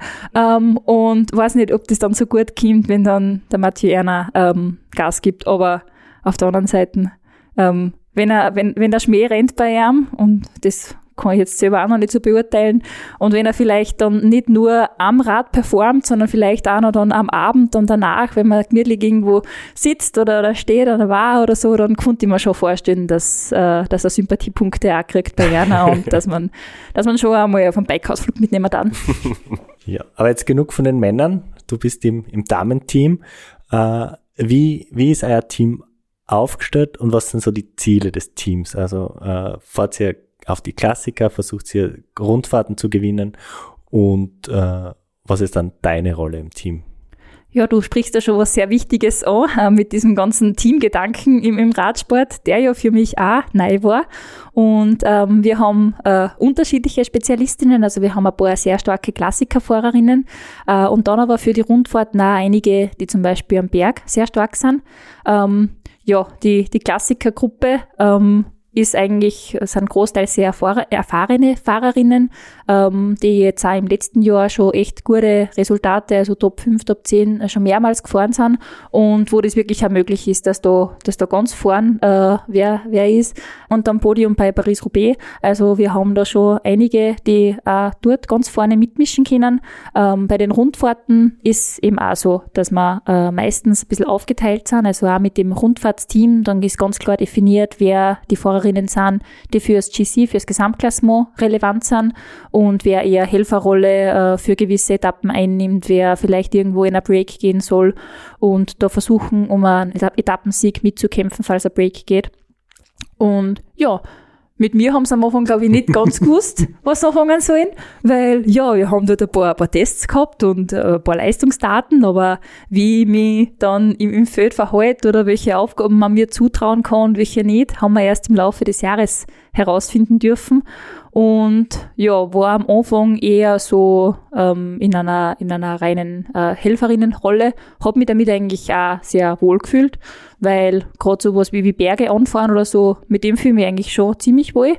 Ähm, Wenn es darum geht, eben die Bergfahrerinnen gut in Position zu bringen und sie halt dann auf einen sechs Kilometer Anstieg nach die ersten zwei Kilometer oder je später, desto besser zu verabschieden. Ähm, Im Sprint anfahren habe ich noch nicht so viele Erfahrungen, habe aber auch schon ein paar sammeln dürfen und das ist äh, definitiv auch was, was mir rein von den Leistungsdaten sehr entgegenkommen wird. Also da würde es mich schon freuen, wenn ich früher oder später ein richtig cooles Leadout für irgendwen machen kann. Und was wir dann noch neu entdeckt haben, ist eben äh, einfach in eine Attacke zu gehen. Ähm, kriegt man dann am Funk gesagt, es ist jetzt, es ist soweit. Unabhängig davon, wie es dich jetzt gerade fühlst, äh, darfst du dann einfach einmal wo attackieren. Ist auch äh, neue Herausforderung, weil prinzipiell fühlst du in einem Radlrennen, glaube ich, nie so gut, dass du denkst, hey, jo, mein Tag, äh, das ist jetzt der Zeitpunkt, wo ich alle anderen hinter mir lasse. Und wenn das dein sportlicher Leiter dir aber im Funk sagt, dann ist das in dem Zeitpunkt deine Arbeit und ja, wer, wer zahlt, schafft an. Und somit habe ich halt das dann auch gemacht und habe da dann auch ein paar Erfahrungen schon sammeln dürfen, wenn man dann so als, als kleines Hasel ausgeschickt wird und dann die wilde Meute einen jagt. Und ja, ist glaube ich auch was, was in Zukunft wahrscheinlich wieder passieren wird. Du hast ja einmal bei der Romantie-Rundfahrt, habe ich auf Radsport News gelesen, warst schon ganz knapp dran, weil so ist da irgendwie so drei Kilometer vor dem Ziel äh, gesagt worden, du sollst attackieren, oder? Du hast attackiert. Eigentlich, eigentlich hätte es schon früher sein sollen. Und dann war es ganz knapp auf der Ziellinie, dass die noch jemand abgefangen hat. Genau. Eigentlich hätte ich schon früher attackieren sollen. Ich habe ihm dann zurückgefunkt, boah, hey, tut mir leid, ich kann nicht mehr, gell? Ich bin, ich bin davor schon ein paar Attacken mitgegangen, die letzten zehn Kilometer vor dem Ziel. Ähm, und ja, hab, hab eigentlich geantwortet mit, wird schwierig, ob wir nicht einen anderen Plan haben. Antwort war, na, also ich, das war keine Frage, ähm, äh, attackiere später. Äh, und habe dann dort irgendwie einen, einen Punkt gefunden, der zwar nicht der sicherste war, um dort jetzt äh, vorbei zu attackieren, aber es, es ist aufgegangen, weil mir klar war, entweder da jetzt oder es, es kann eigentlich gar nicht gehen. Äh, und habe dann zu meiner Verwunderung dann doch ein Loch gehabt ähm, und bin dort einfach so schnell wie es geht irgendwie äh, Richtung Ziel gefahren. Ähm, und was ich noch nicht so richtig gut kann, ist das zu timen. Ähm, ich weiß, wie lang 800 Meter sind oder wie lange man braucht für 400 Meter, wenn man läuft. Aber wie lange man braucht für drei Kilometer, wenn ich aussee attackiere nach einem 130 Kilometer Rennen, ähm, das übersteigt irgendwie ein bisschen meine, meine, meine Erfahrungen oder ja, das, was ich halt bis jetzt so gemacht habe. Und ja, in dem Moment war mir klar, ich fahre einfach äh, so schnell es geht irgendwie Richtung Ziel. Ähm, die Kräfte haben nicht ganz gereicht, also das Feld ist halt dann dahergeschossen und bin dann, also im Kopf war eigentlich nur so, ja, je weniger die überholen, desto weiter bist du vorne. Ziemlich, ziemlich einfach, also braucht man jetzt nicht viel studiert haben äh, für diesen Gedankengang, aber äh, ja, hat dann dazu geführt, dass ich von einer noch übersprintet worden bin und ja, mit einem zweiten Platz äh, das, ja, mein mein bestes Ergebnis bisher auf der Welttour einfahren dürfen habe. Sind das genau deine Stärken durch deinen Leichtathletik-Hintergrund, dass du im Bereich von einer halben Minute, ein bis zwei Minuten oder so einfach Vollgas geben kannst, weil das ja die 400, 800 Meter Distanz mit Lauf war? Ja, ich glaube, das ist ja der Gedanke, den das Team so, so gefasst hat. Und es stimmt schon, wenn man sich jetzt die, die Max-Werte über ähm, eben genau diese, diese Dauer anschaut oder eben bis zu fünf Minuten, drei Minuten ungefähr, da sind die Werte schon ähm, so, dass man für die ein oder andere Attacke hergenommen werden kann. Ähm, ganz vergleichen kann man es halt trotzdem nicht mit der Leichtathletik, weil ein 800er laufe ich halbwegs in einem ausgeruhten Zustand und nicht nachdem ich davor schon einen Marathon gelaufen bin. Und das ist halt was, was die Radlrennen schon besonders hart macht. Du kannst die Intensität vorher ja auch nicht kontrollieren, weil wenn dort immer immer wieder Attacken sind und der Berg zu fahren ist und am nächsten Hügel aufgeschossen wird, dann musst du im Endeffekt einfach schauen, dass du irgendwie mitkommst. Egal, ob du das Niveau jetzt hast oder nicht. Und im Endeffekt, der am wenigsten verreckt, der gewinnt dann das Rennen. Und bis zu dem Zeitpunkt musst du halt einfach auch schauen, dass du dabei bist. Und von dem her, ähm, es ist ein ein bisschen schon zu vergleichen und hohe Laktattoleranz wird in dem Bereich sicher auch relevant sein. Ähm, aber es fühlt sich trotzdem anders an als ein 800er. Jetzt geht's in deine zweite Saison. Hat das Team schon eine Rolle für dich? Wirst du jetzt äh, in die Attacken gehen oder wirst du Helferin werden, bleiben? Äh, was ist der Plan für 2024? Das ist ganz unterschiedlich, je nachdem, welche Rennen heute halt dann gerade anstehen. Und auch in einer Rundfahrt selbst hat man halt nicht jeden Tag die gleichen Aufgaben. Je nach äh, Streckenprofil wird man da passend zu den, zu den Stärken, die man hat, äh, eingesetzt. Und halt auch das übergeordnete Teamziel steht trotzdem immer im Vordergrund. Und da werde ich teilweise äh, als Anfahrerin äh, für, die, für die Kletterspezialistinnen dienen und äh, wenn es Zeitpunkte gibt, wo das Team das als sinnvoll erachtet, dass wir irgendwo ausschicken, werde ich dort auch wahrscheinlich die Möglichkeit dazu kriegen. Aber man hat jetzt keine definierte Rolle, die man ein ganzes Jahr beibehält. Es ist gut, wenn man äh, unterschiedliche Facetten hat oder für unterschiedliche Spielzüge zum Einsatz kommen kann. Und das hat jetzt im letzten Jahr halbwegs gut funktioniert und von dem her war das auch sehr wichtig, dass sie gesehen haben, für was ich überhaupt herzunehmen bin, also welche Spielkarten ich überhaupt gewinne und für welche Spielzüge ich in Frage komme. Und ja, das werden wir heuer einfach auch wieder entsprechend ausbauen. Und äh, ich glaube aber noch nicht, ich bin jetzt kein, nachdem ich jetzt kein ähm, spezieller Typ bin und nur das, nur das eine als, als mein Spezialgebiet äh, sehe, ähm, wo ich äh, außerordentliche Leistungen bringe, sondern da eher ähm, doch ein bisschen Allrounder, wird es auch spannend zu, äh, sein zu sehen, welche anderen Möglichkeiten sie vielleicht nur ergeben. Und da, ja, bin ich selber auch noch gespannt, was mich da noch so erwartet, welche Anweisungen im Funk kämen, wo ich mir zuerst denke, so, na, wie?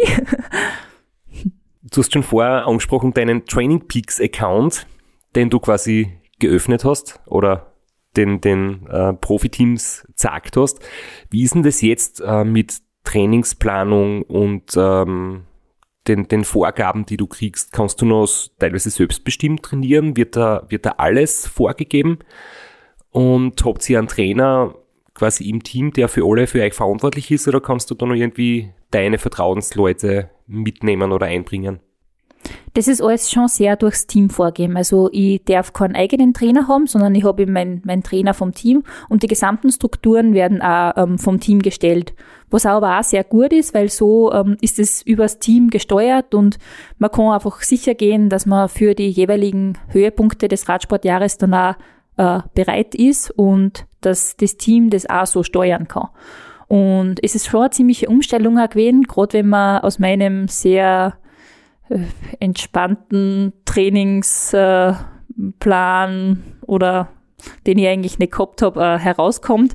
Und es hat das Trainieren mit der Gruppe halt daheim auch um einiges leichter gemacht. Also ähm, jetzt ist halt vorgeben, was ich die ganze Woche zu tun habe. Äh, ist mein Dienstplan und äh, kann aber damit auch ganz gut umgehen, weil ich in der Leichtathletik auch immer wieder mit Trainer zusammengearbeitet habe, äh, wo es eben fix vorgeben war. Jetzt ist es halt alles um einiges umfangreicher und äh, auch intensiver. Äh, und ja, prinzipiell ist jetzt so Everyday Leg Day, wo in der Leichtathletik halt doch mehr Abwechslung war. Äh, Gerade jetzt auch Kraftkammer, allgemeinathletisch und so weiter. Jetzt ist halt Radfahren und für das braucht man gescheite Haxen und an dem arbeiten wir auch. Und das ist aber eben schon äh, durchs, durchs Team vorgegeben und das haben wir aber eh sehr gute Strukturen und da fühle ich mich auch sehr gut aufkommen. Du hast gesagt, das Team äh, bereitet dich auf die Höhepunkte vor. Kannst du anhand deines Trainingsplans, den du bis jetzt hast, äh, schon absehen, wo die Reise hingeht oder welche Rennen du fix fahren wirst? Ja, meine Rennen sind ziemlich bald. Ähm, das ist halt auch ein bisschen arg für mich, dass ich mir denke, im Februar bin ich eigentlich dann schon mitten in der Saison. Da habe ich schon einen ersten großen Rennblock mit äh, UAE Tour und Valencia Rundfahrt und dann Klassikereröffnung in Belgien mit Omlopet Newsblatt. Dann darf ich ein paar Wochen gescheit trainieren äh, und habe dann einen großen Spanisch-Block in, ähm, im Mai mit der Vuelta, Izulia und Burgos, also drei World Tour Rundfahrten direkt hintereinander. Ähm, also sie haben mich schon für die Rundfahrten ziemlich gut eingeteilt und das taugt mir auch voll. Also das ist äh, ja nochmal ganz was Eigenes äh, und meistens auch ein bisschen weniger stressig als Tagesrennen, weil im letzten Jahr habe ich mich doch bei die, bei die belgischen Frühjahrsklassiker, äh, ja, habe ich mir ein paar, ein paar Andenken in Form von Narben mitgenommen und von dem her bin ich nicht böse, dass das, dass das Frühjahr ein bisschen oder scheint ein bisschen weniger stressig zu sein, ähm, schon mehr Rundfahrten, also auf die Renntage kommen ja auf alle Fälle eher mehr, aber halt weniger Tagesrennen und mehr Rundfahrten. Apropos Andenken, du hast aber auch ein sehr schönes Andenken mit rot-weiß-roten Streifen drauf, das du jetzt äh, noch einige Monate auf der ganzen Welt präsentieren darfst. Genau, das war eigentlich äh, sehr unerwartet, dass ich bei den äh, Staatsmeisterschaften ähm, da als erste die Ziellinie äh, überqueren durfte. Ähm, und ja, das ist halt auch was ganz was Besonderes im Radsport, ähm, dass man da dann mit dem, mit dem Gewinn des nationalen Meistertitels mit das Trikot äh, das ganze Jahr fahren darf. Und ja, ich, ich hoffe natürlich, dass ich das, das Trikot würdig trage und würdig vertrete. Ist der Van der Poel Meister, nationaler Meister? Weltmeister. Also es ist ja so, die Trikots haben eine Wertigkeit und wenn du zwei hast, kannst du nicht beide anziehen. Als Weltmeister-Trikot schlagt die anderen. Das heißt, Okay. selbst wenn es wäre, würde man es nicht sehen. Nein, ich habe jetzt nur versucht, irgendwas zu finden, was du dem Mathieu vielleicht voraus bist. Aber gut, WM-Titel ist natürlich schon ein gutes Argument. Ich, glaube, ich traue man jetzt auch nicht zu einem 800-Meter-Lauf herausfordern, weil er ja doch läuferisch auch nicht so schlecht benannt ist, wenn man sich die äh, Cyclocross-Rennen so anschaut vor ihm. Also, ähm, nein, ich glaube, das lassen wir gescheiter. Aber du hast die perfekte Überleitung äh, nicht genommen und komplett versemmelt. Du hast gesprochen von Andenken in Form von Narben und eigentlich wollten wir noch über deine Verletzung sprechen. Ich habe gedacht, du nutzt es, aber hast, ja, ich, hast ich hab nicht. gewusst, dass du das machen wirst. du darfst die unangenehmen Fragen stellen. Ich habe die schöne Frage gestellt. Okay, ja. Also, äh, du bist aktuell noch verletzt, aber zumindest fit genug, um Rad zu fahren. Viel mehr muss man eh nicht können. Also ich fühle mich schon ziemlich gesund. Ähm, ich äh, habe mir meine Schulter bei der äh, Europameisterschaft ein bisschen zerstört. Bin da ziemlich ungut bei einem Gitter eingefadelt und auf meiner Schulter gelandet und habe da mein Schultergelenk, ja, äh, habe ein bisschen mehr Sachen dort kaputt gemacht. Das ist zum Glück alles repariert und zusammengeflickt worden. Ähm, die Reha, also anstatt des, des Urlaubs war dann halt eher Reha angesagt, äh, aber mittlerweile funktioniert so gut wie alles ziemlich gut. Also vor allem Schalten, Bremsen, Lenken, das Wichtigste äh, geht schon tadellos. Und bis alles wieder komplett funktioniert oder äh, bis ich gar keine Einschränkungen mehr spüre, wird es schon ein paar Monate dauern. Aber so am Radl fühle ich mich eigentlich schon sehr sicher und habe jetzt eigentlich sonst keine Einschränkungen am Radl und mit den kleinen Einschränkungen im Alltag kann ich auch ganz gut leben. Aber dass wir das richtig verstehen, wenn man schon das Pech hat und so einen Sturz hat, du hast das noch unter Anführungszeichen zu einem günstigen Moment irgendwie hat es dich erwischt, oder weil es war Ende der Saison und du hast jetzt quasi in der, im Herbst, wo eh Training reduziert wird oder keine Wettkämpfe sind, ähm, die Zeit nutzen können, um wieder, um das, dass die Heilung halt einsetzt und dass du wieder jetzt fit genug bist, dass du mit Saisonbeginn wieder ganz normal starten kannst. Ja, genau. Und da bin ich meinem Körper eigentlich auch ziemlich dankbar, dass er, dass er das dann auch wieder so hingekriegt hat. Ähm, das ist eh generell ein Wahnsinn, wenn ich mir denke, ich bin jetzt heuer doch ein paar Mal ein bisschen auf die Schnauzen gefallen äh, und im Endeffekt, es, es bleiben ein paar Narben, ja, aber äh, da habe ich eh oft Glück gehabt auch. Äh, und im Prinzip leistet der Körper da schon Wahnsinniges, weil gerade beim Giro auch habe ich einen, ein bisschen einen unguten Sturz gehabt, wo ich mir das Knie ziemlich schier aufgerissen habe, wo ich dann am Abend noch gnad worden bin. Und am nächsten Tag fährst du halt doch wieder rennen. Und das war am dritten Tag vom Giro, äh, der zehn Tage äh, dauert hat. Und da sind die ersten Tage dann frisch gnader mit Antibiotika und so auch gerade nicht so das Angenehmste. Merkt man an der Leistung, dass man nicht dort ist, wo man sein könnte. Aber im Endeffekt, äh, dass trotzdem Leistung produziert wird und dass, dass der Körper einem sogar sowas verzeiht oder da auch noch Energie äh, dorthin bringt, was eigentlich gerade nicht das Hauptproblem ist, nämlich so in die Haxen so auch noch für das, dass man da mal dumm kurbelt, das ist äh, ein Wahnsinn und finde ich ja komplett arg, dass, dass das dann trotzdem noch geht. Apropos Leistung, wir haben in der letzten Episode oder in der vorletzten, äh, wann auch immer die jetzt erscheint, mit Max jedenfalls auch viel äh, abgenördet über Watt und über unsere Leistungen und wir haben auch, der Rick Zabel war so nett und hat seine Werte mit uns geteilt und Straps, magst du mal sagen, deine 20 Sekunden Sprint Watt, damit wir da einen Vergleich haben? Ja, jetzt muss der Rick äh, schlucken, weil jetzt wieder wahrscheinlich äh, neidvoll erblassen. Ähm, ich kann 800 Watt fahren über 20 Sekunden, aber ich kann, das ist jetzt nicht so überragend, aber ich kann dafür auf 12 Minuten und auf 20 Minuten recht, recht viel fahren. Da, da fahre ich immer noch 50 Prozent von dem, was ich im Sprint kann. Also da bin ich so bei 400 Watt oder knapp drüber. Und was uns der Rick auch noch gesagt hat, der kann eine Minute 900 Watt fahren. Und warum wir das eigentlich sagen, ist, ist ein völliger Blödsinn, weil das zu vergleichen ist jetzt überhaupt nicht unsere Absicht oder irgendwie anzugeben, aber damit man sich einfach ein bisschen was vorstellen kann und vielleicht magst du uns ein paar von Zahlen von dir sagen, dass man sich ungefähr vorstellen kann, äh, was da nötig ist, wenn man zum Beispiel ein paar Minuten halt raus attackiert aus dem Feld. Ja, also zuerst muss ich euch einmal enttäuschen. Äh, ich tritt weniger Watt als der Rick Zabel. Ähm, und auch weniger Watt äh, als du, vor allem jetzt bei deinen 15, 20 Minuten. Wäre sonst eher ein bisschen arg. Also ich, beim ich Sprinten, beim Sprinten wäre es vielleicht lustig, ähm, vor allem auf Watt KG gerechnet, ähm, hätten wir wahrscheinlich einen Spaß. Oder, Du wir, zumindest. oder, oder wir fahren uns einfach einmal Ortstafel aus. Also ich glaube, das wäre das wär eigentlich äh, so, so der fairste Weg für das Ganze. Ähm, ja, 17, 20 Sekunden bin ich jetzt im Trainingslager im Dezember ähm, 770 gefahren. Ähm, deiner war wahrscheinlich aus dem Sattel, oder auch nicht? ja, im Sitzen, genau, ja. Okay. Ja, ähm, und sonst so, ja, fünf Sekunden, nicht, nicht ganz an 1000, also 996. Das sind jetzt alles sonst Daten, die ich halt im, im Rennen äh, gefahren bin. Eine Minuten, was hat der Rick gehabt? 900 irgendwas?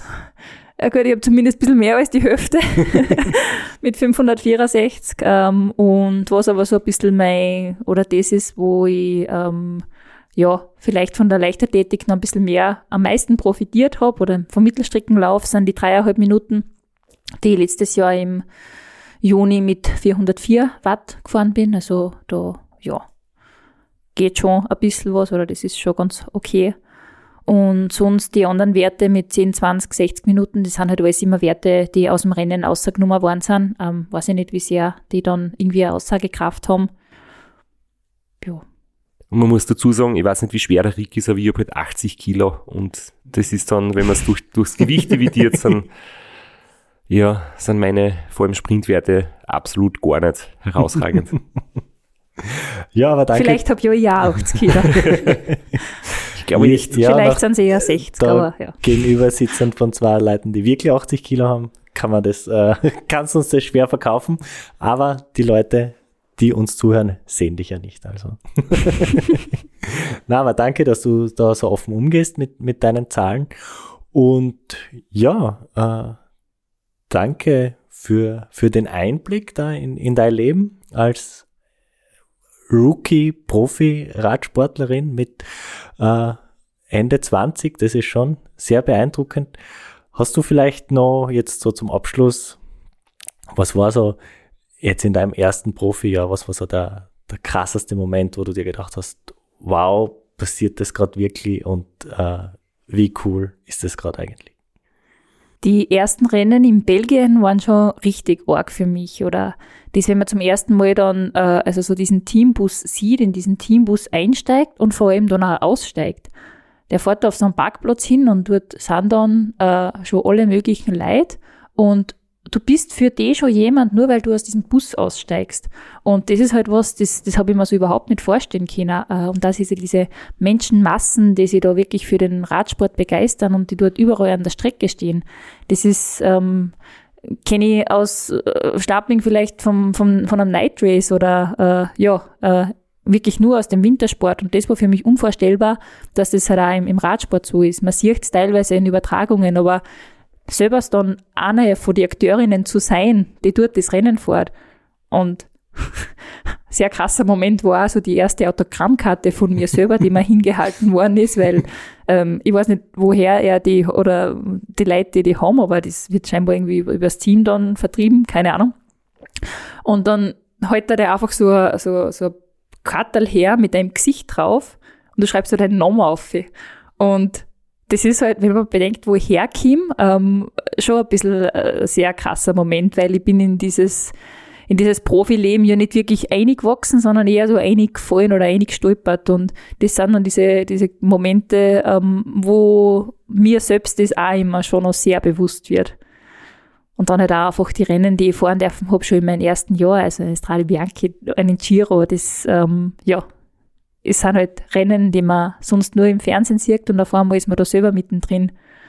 Und das aber eigentlich so ein Jahr vorher hätte man nicht einmal an das denken können, dass das irgendwann einmal so ist. Und die Tatsache, dass das alles so schnell gegangen ist, ist äh, ja manchmal auch noch ein bisschen schwierig mit dem, mit dem Tempo, wie das gegangen ist, dass man das auch so gedanklich dann so schnell verarbeitet. Aber am schönsten ist dann trotzdem äh, nach Rennen irgendwie dann im, im Bett zu liegen und äh, an das nochmal zurückdenken, was da jetzt alles war. Und wenn man dann auch noch in dem Rennen gute Arbeit leisten können hat und für, für das, was man macht, für das wir ja jetzt zahlt und da dann eine gute Leistung bringt, dann ist das auch was, was ich äh, sehr, sehr schätze am Profileben oder auch was, wo ich, mir, wo ich dann selber eine große Selbstzufriedenheit habe, weil ich mir denke, das ist doch der richtige Platz, ähm, ähm, wo ich jetzt gerade bin und das ist die Arbeit, die ich jetzt gerade gut machen kann und äh, das erfüllt dann auch und äh, dass ich dieses Gefühl im letzten Jahr manchmal gehabt habe. Freut mich wahnsinnig und ich hoffe, dass das Gefühl sich im heurigen Jahr noch öfter so einsteht. Du scheinst ja absolut glücklich zu sein mit dem, was du jetzt machen kannst und voll drin aufzugehen. Gibt es irgendwelche Sachen, irgendwelche vielleicht, ähm, wo man unbeschwert oder einfach irgendwie blöd drauf los irgendwas machen kann, das du irgendwie vermisst, wo jetzt irgendwie so viel so viel professionelles Umfeld herrscht und, und so viel irgendwie gemacht wird für dich und gedacht wird für dich? Ja, es ist schon so, dass ich jetzt nicht mehr ganz die Freiheiten habe, äh, die in den letzten Jahren oder in den Anfängen meines Radsportlebens gehabt habe. Äh, und das geht mir schon manchmal ein bisschen ab, auch, äh, weil eben die, die Speedgang ist halt doch, äh, bin die Einzige, die das professionell macht und die haben halt einfach auch immer viel zu gute Einfälle für das, ähm, dass ich halt, dass ich mir da jetzt leicht tun würde, auf das alles äh, zu verzichten. Ähm, ein Everesting zum Beispiel lässt sich halt jetzt mit dem Trainingsplan nicht mehr so gut vereinbaren, äh, wie noch vor ein, zwei Jahren. Ähm, oder ja, Mountainbike-Runde ähm, oder die, so eine WM-Vorbereitung oder optimale Vorbereitung auf ein Rennen schaut auch ein bisschen anders aus, weil im letzten Jahr vor der WM äh, sind wir halt da auch noch gute zwei Wochen vorher so eine Bike-Runde gefahren, die sich der Toni irgendwo ausgesucht hat oder sie, sie ausgedacht hat, ähm, wo man dann halt 217 Kilometer und 6.500 Höhenmeter ähm, fährt. Das ist halt jetzt auch was, wenn ich das jetzt dem Trainer vorschlagen würde, dann wäre der nicht so begeistert davon. Ähm, und ja, im Endeffekt glaube ich aber trotzdem, dass wir die ganzen Sachen schon, schon stärker gemacht haben auch. Ähm, das sind zwar Sachen, die man die auf den ersten Blick nicht wirklich reinpassen, aber ich glaube, sie machen schon was mit einem und sie härten auf alle Fälle ab und ähm, das ist schon was, wo ich sehr froh bin, dass ich das damals gemacht habe, weil jetzt würde es eh gerade nicht gehen und ich kann aber auch gut damit leben, dass ich halt jetzt ein bisschen zugunsten des professionellen Radsports die Sachen ein bisschen zurückstecke und hoffe aber natürlich, dass ich früher oder später wieder mit Everesten kann und am Bike auch ein paar coole Sachen erleben kann und vielleicht dann eben auch in die Ultraszene äh, wieder ein bisschen tiefer eintauchen darf, weil äh, reizen es mich schon, da da mal äh, vielleicht auch was zu fahren. Nicht in, in der Form, wie ihr das macht, aber zumindest so eine Rad-Challenge oder so. Ähm, das sind schon Sachen, die, die ich auch gerne mal ausprobieren würde, aber das hat ja dann noch Zeit nach der aktiven Radsport-Profi-Karriere, hoffentlich, wenn ich dann nicht schon zu alt bin dafür, aber ich glaube, da geht noch ein bisschen was. Jetzt muss ich nur nochmal nachfragen, weil es hat jetzt tatsächlich so gelungen, als hättest du gesagt, Du würdest gern noch einmal ein Everesting machen, nachdem du schon eins gemacht hast? ähm, ja, damals haben wir das einfach äh, wirklich so zum Spaß gemacht und es hat auch Spaß gemacht. Und deswegen, ja, ich möchte es auf alle Fälle wieder machen. Und wir haben auch einen wunderschönen Anstieg äh, dafür daheim. Also am Stoderzinken bei uns auf. Ähm, sind, muss man nur achtmal auffahren, weil es eher ein schöner Anstieg ist. Ähm, also kann ich, kann ich auf jeden Fall empfehlen und äh, wird, wird sicher nicht das, das einzige Everesting gewesen sein, das, das da über die Speedgang gelaufen ist.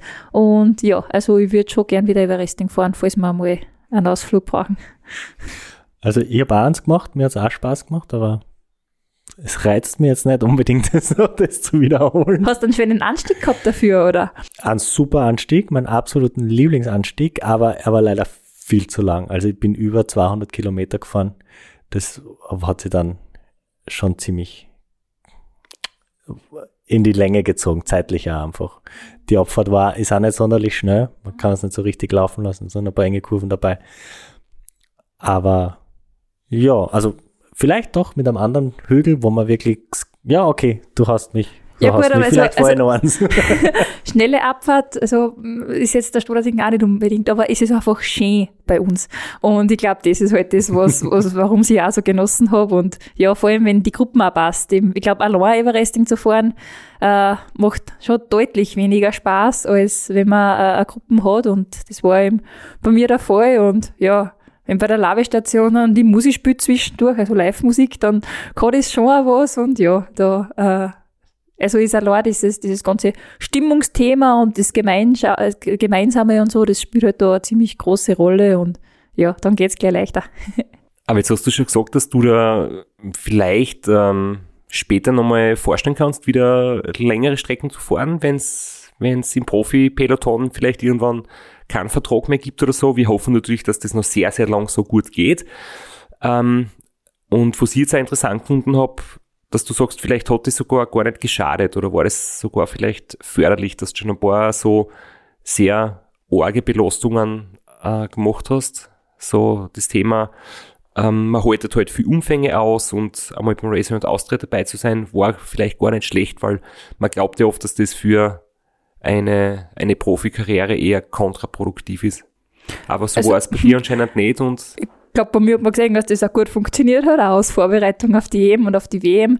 Das würde ich jetzt nicht unbedingt jedem so raten, aber ich glaube, das Wichtigste ist schon, dass man einfach eine Freude an dem hat. Und was man irrsinnig kriegt durch sowas wie Race Around Austria im Viererteam oder als Run im Zweierteam, äh, ist eine Vorpraxis auf Straßen, die man nicht kennt. Und ich glaube, dass das nicht zum Unterschätzen ist. Und das ist auch was, also wenn ich in Giro fahre, zehn Tage irgendwo in Italien, dann habe ich auch keine Ahnung, welche Straßen mich erwarten. Und muss das aber mit dem Ganzen im Feld auch noch zurechtkommen. Und von dem her glaube ich, dass das so kleine Bausteine sind, ähm, die wir wirklich was gebracht haben. Äh, einfach auch in, in dem Sinne, dass ich ähm, jetzt kein, keine übermäßige Angst habe davor, irgendwie äh, eine Abfahrt runterzufahren, die ich halt noch nicht kenne. Und ja, also ich glaube schon, dass ich wirklich davon profitiert habe. Und bin gespannt, wie das dann ist, wenn ich irgendwann vielleicht mit einer guten Form aus dem Profileben rauskomme und da dann sowas nochmal fahren kann. Das wäre auch cool. Und dann sagst du, du möchtest nur die Race and Austria Challenge fahren und nichts ganz Langes und dann wird das wahrscheinlich so gut gehen, dass wir uns dann schon einen Termin ausmachen können, dass wir uns wieder mal treffen im Podcast-Studio, wenn du dann erzählst, dass du noch längere Sachen gefahren bist. Puh, Weil äh, mit der Challenge fangen alle an. also da traue ich mir jetzt nichts versprechen.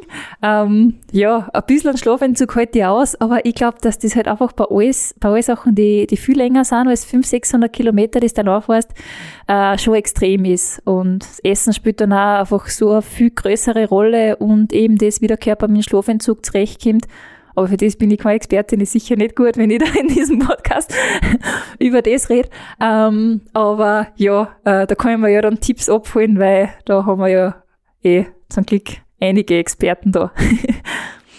Wirst du dein Instagram-Profil von carina.runs ändern auf carina.rides? Weil da steckt nur irgendwie äh, die Verknüpfung drinnen zu deinen sportlichen Wurzeln.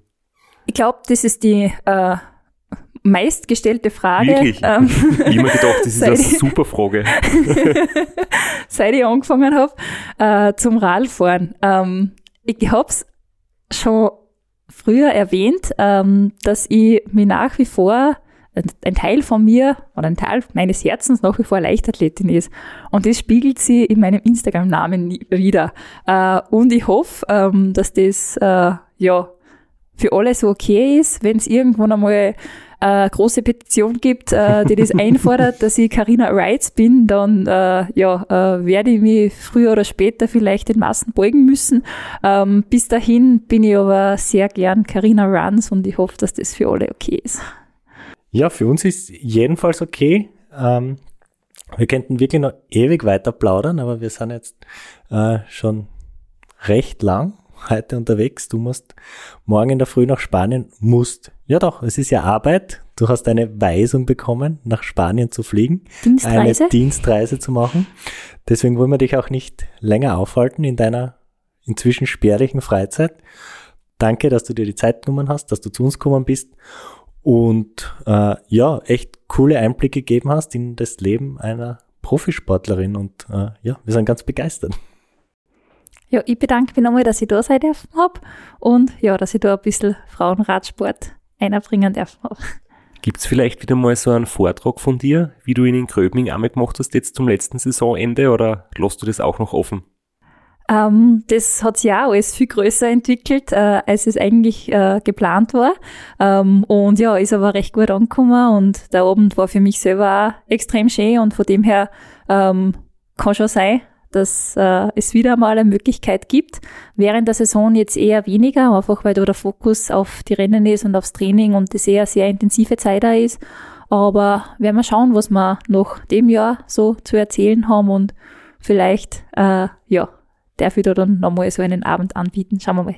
Sagst uns bitte Bescheid, wir sagen es gern an alle weiter, die uns zuhören und kommen hoffentlich selber gern vorbei und hoffen, dass es viel zu erzählen gibt und wünschen alles Gute.